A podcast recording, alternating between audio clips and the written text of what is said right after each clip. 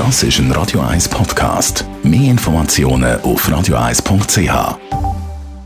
Haben uns die sagen, das tut richtig weh. Die Sprechstunde auf Radio 1. Nierenstein ist Thema. Radio 1 Arzt Merlin Guggenheim. Nierenstein, wenn man das hat, was sind die Symptome? Also wenn ein harter Mann, ich sage es mal ein Rugby- oder ein Eishockeyspieler, auf allen Vieren mit viel Weh auf einen Notfall kriecht, dann hat er einen Nierenstein. Das muss, ich fürchte mich auch ein bisschen von dem, um ganz ehrlich sein, das muss einer der ganz schlimmen Schmerzen sein, die man haben kann. Also das ist nicht einfach etwas, wo man denkt, ah, vielleicht kann ich etwas, das merkt man dann. Ja. Was gibt es für Arten von dem Nierenstein? Der Nierenstein entsteht dadurch, dass im Nierenbecken oder im Nierengewebe Mineralien ausfallen und, und äh, im Prinzip zu Konkrement werden, wenn man so will. Und wenn sich ein bisschen etwas von dem Konkrement ablöst und mit der abfließenden Harnweg weitergeht, dann bleibt es dort stecken, weil die, die Harnwege, die Harnleiter, die werden schmal.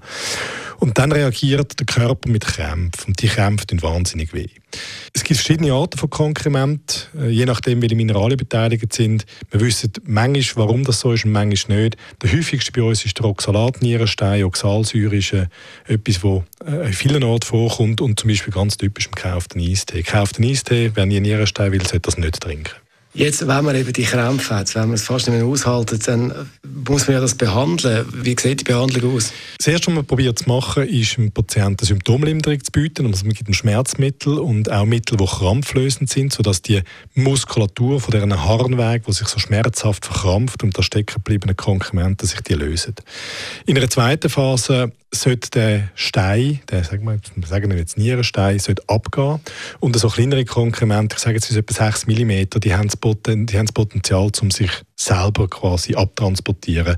Und irgendwann bisselt man das aus und entweder tut es ein bisschen tätschen in der, in der WC-Schale oder man muss den Urin sieben, dass man weiß, dass er draußen ist. Die, die grösser sind, ähm, wo, wenn man die zum Beispiel mit Ultraschall untersucht, den sie machen einen Stau und gehen nicht von selber ab, die werden dann entweder interventionell äh, entfernt, zum Beispiel mit Stoßwellen, äh, wo man von außen den, den Stein zertrümmert, sodass die kleineren Konkremente dann können abgehen können. Oder aber, indem der Urolog mit einer, sage jetzt mal, Intervention den Stein extrahiert, also chirurgisch rausholt.